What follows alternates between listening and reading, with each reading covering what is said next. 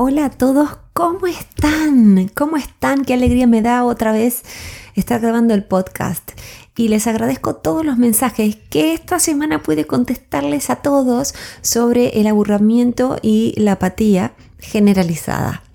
Y me han pedido mucho que siga escribiendo por el lado del trabajo, otros me dijeron por el lado de las parejas. Entonces, esta semana le vamos a dedicar a aburrimiento y apatía en el trabajo. Y me comprometo a escribir sobre el mismo tema, aburrimiento y apatía, en las parejas. ¿Ok?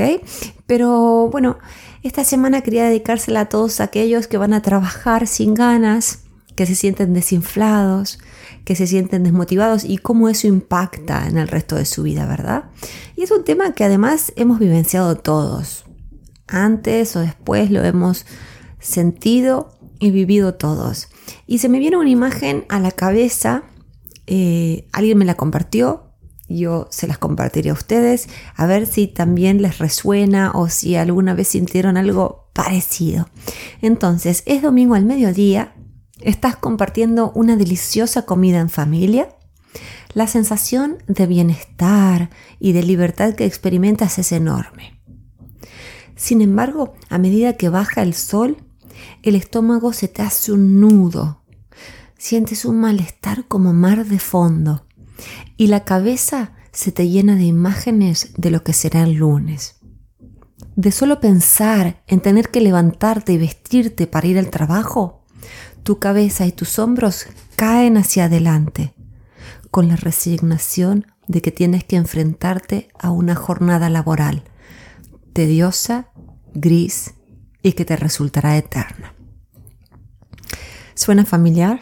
porque cuando a mí me lo contaron me dio piel de gallina porque realmente yo lo viví y me imagino que muchos de los que están escuchando se van a sentir identificados también. Y a lo mejor no te pasa a ti, pero conoces a alguien que encaja perfecto en esta descripción y le puedes reenviar este audio porque le hará bien, le hará bien porque como siempre vamos a lo profundo. Una cosa que quiero decir es que no hay que desmerecer el tema del aburrimiento y la apatía en el trabajo vamos a hablar sobre esto, pero hay como una cosa así de, bueno, es normal, es lo que pasa después de varios años. No, no, no, no es normal. De acuerdo a un artículo de Udemy for Business, Udemy es una plataforma que ofrece muchísimos cursos online a precios muy accesibles y ahora se está dedicando a hacer muchas encuestas, perdón, eh, muchos estudios de campo y lo han llamado Udemy for Business. Está en inglés les, si van al blog escrito, van a encontrar el link si les interesa. Eh, de acuerdo a esta investigación, el 43% de los trabajadores padecen de bore out. En castellano sería aburrimiento crónico. Y estoy segura que pronto vamos a tomar la palabra en castellano también. Es una palabra que acuñaron el consultor Philip Rothlen, que vive coincidentemente en Barcelona como yo, y el filósofo Peter Werder. Seguramente cuando escuchan bore out les suena familiar porque es parecida a otra palabra que es mucho más conocida en el lenguaje cotidiano, que es burn out. ¿Mm? Burn out es quemado, bore out es aburrido crónico. Um, son palabras que tienen eh, que suenan parecidas pero que son literalmente opuestas. Vamos a analizar. El burnout, la palabra más conocida de, las dos, porque burnout es un término realmente moderno. El burnout surge cuando de tanto empujar, de tanto trabajar y de tanto maquinar, el estrés termina haciendo sentir a quien lo padece que está quemado. Estas personas no dan más, no pueden lidiar con nada más y padecen un agotamiento a todo nivel, a todo nivel, que muchas veces deviene en estados ansiosos y a veces en estados depresivos. El bore out, ese estrés también, es el estrés que las personas experimentan cuando no se sienten desafiadas, cuando han estado viviendo en su zona de confort durante mucho tiempo y cuando los invade la apatía por lo que tienen que hacer en su día a día porque no los motiva. El bore-out también puede desencadenar angustia, tristeza y mucha intranquilidad en, que, en quien lo sufre. Por eso me interesa muchísimo el tema y por eso quise adentrarme en él. Hay muchas cosas que uno le puede aconsejar a aquel que viene y dice estoy aburrido y apático en mi trabajo. Pero quien lo padece no va a encontrar la solución fuera de él o fuera de ella, sino dentro. Hay muchísima literatura sobre el bore-out, hay muchísimos textos muy buenos que dan consejos de cómo hacerle frente a esta apatía, a estas sensaciones en el ámbito laboral. Pero yo soy partidaria del trabajo profundo y luego sí actúo. Pero yo estoy realmente convencida de que uno no puede conducir a nadie a hacer nada si esa persona no se transforma antes. Y entonces las acciones que lleve a cabo van a ser por convencimiento y por puro deseo. Entonces, el primer paso es reconocer que uno está sufriendo y el otro es pedir ayuda para trabajar sobre sí. Es lo que les decía sobre el trabajo transformador. Cuando me comparten estas emociones mis clientes, muchas veces me dicen que quieren dar el portazo y renunciar a sus trabajos. Eh, es fuerte, ¿eh? Otras veces me dicen que están furiosos porque no solo se sienten desmotivados en sus trabajos, sino que llegan a casa y se desploman en el sofá. No tienen ganas de compartir con su familia. Prenden la tele o están todo el tiempo con las redes sociales. Y además hay quien llega al punto de cuestionarse si está en la relación correcta. Y aquí quiero hacer una pausa sagrada. Quiero que respiremos hondo juntos.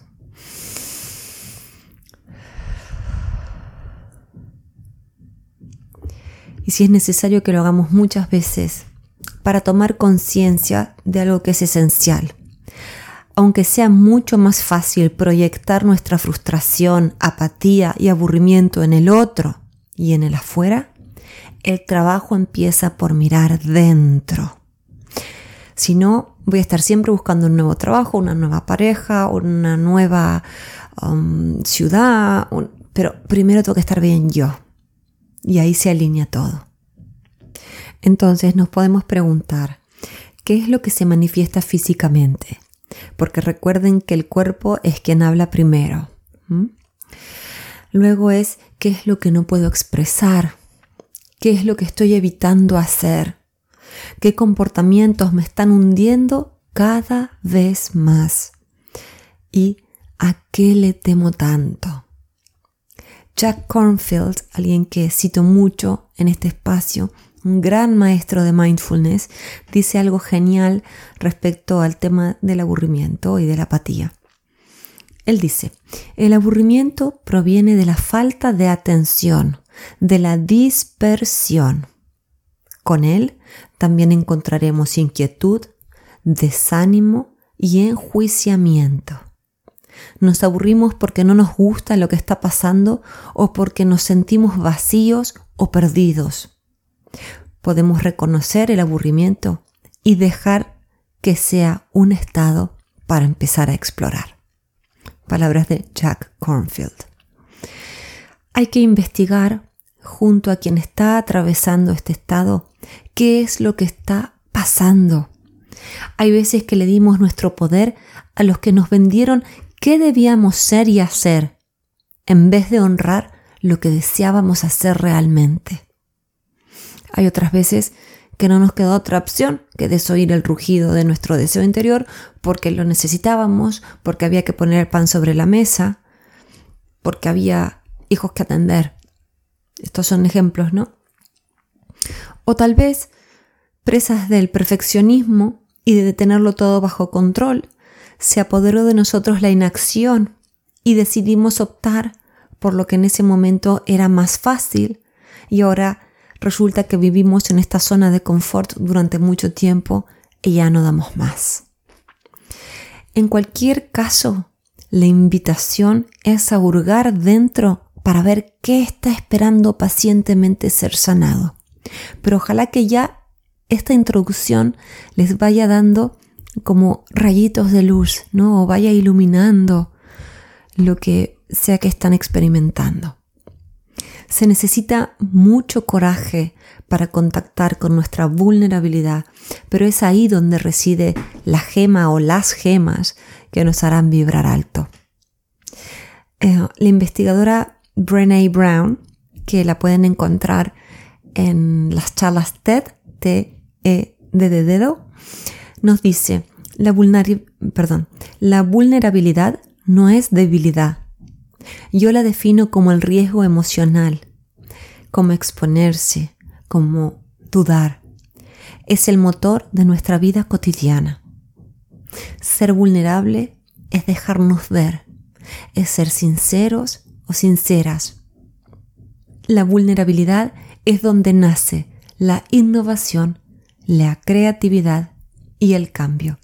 Si quieren escuchar más sobre el tema de la vulnerabilidad y lo importante que es para tener más coraje, los invito a que vean la charla TED de Brené Brown. Y la verdad es que no podemos ir por la vida haciendo como que todo está bien. Es lo que les decía al principio, muchas veces quien se encuentra desinflado y sin moderación en el trabajo se siente con culpa por sentirse así, entonces hace como que está todo bien. Después se le agarra con la familia o con la comida o con la tele o con las redes sociales, ¿no? O le agarra por un hobby o algo poco saludable.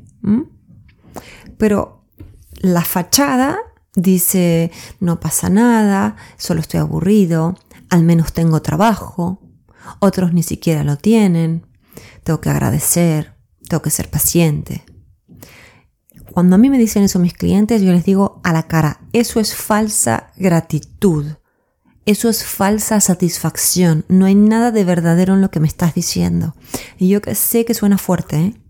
pero es importante también que abramos los ojos y que atendamos, por favor, lo que hay que atender y dejar de hacer como que todo está bien porque si no es algo que vamos arrastrando de por vida, viviendo una vida a medias y nos merecemos honrarla, como digo siempre.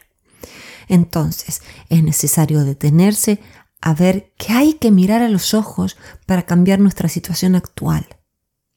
Cuando el deseo de revertir la apatía laboral, y yo recomiendo que sea de la mano de un buen profesional, es más grande que el miedo, surge la curiosidad, la lucidez y la valentía. Cuando nos hacemos cargo de lo que tenemos que trabajar dentro, se hace claro lo que acontece afuera. Recién ahí se pueden planear estrategias de cambio en el entorno. Y aquí es cuando vienen muy bien todas esas lecturas y consejos. Bueno, si te sientes apático en el trabajo, habla con tu jefe, pide que te manden a un curso, em, haz un brainstorming, anota todas las cosas que quieres cambiar y demás y demás. Pero antes hay que hacer este trabajo que les estaba contando. Mirar adentro, mirar qué necesita mi atención, qué es lo que no me animo, qué es lo que me da miedo, por qué me he quedado tanto tiempo en la inacción de mi zona de confort. Entonces, como decía, uno a partir de esa claridad puede planificar todo lo que quiere. Yo soy coach estratégica, como muchos de ustedes ya saben, todos mis seguidores saben que soy terapeuta transpersonal, experta en psicología transpersonal y también eh, coach estratégica y, de vida. Y nunca, nunca, nunca llevo a ningún cliente a eh, trazar ninguna estrategia sin antes haber hecho el trabajito terapéutico. Y el mindfulness me ayuda muchísimo. Ser experta en mindfulness me ayuda mucho a ayudar a mis clientes. Entonces, si se están preguntando, pero yo podré, la respuesta es un fuerte sí que puedes y te lo mereces. Y otra cosa, como dice mi gran Pema Chodron, el momento de empezar es ahora. No esperes a que, bueno, cuando tal cosa empiezo mi cambio, cuando tal otra hago el trabajo interno, cuando... No, basta de cuándo. Basta de depender de los cuando pase tal cosa. El momento de empezar, repito, es ahora.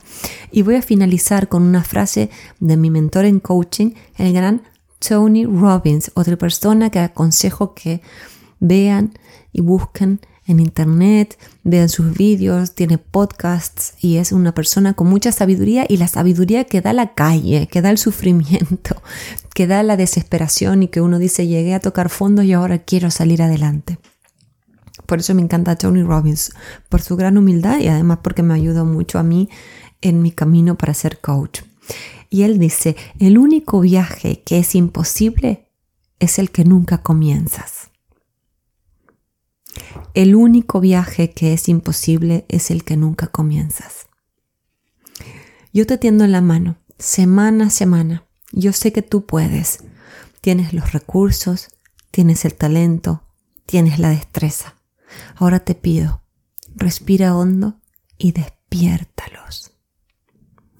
Si tienes, como siempre digo, un amigo o una amiga que se pueda beneficiar con esto, reenvíale el podcast y no dudes en escribirme si tienes alguna duda. Les mando un fuerte abrazo de esos que se sienten. Hasta la semana que viene.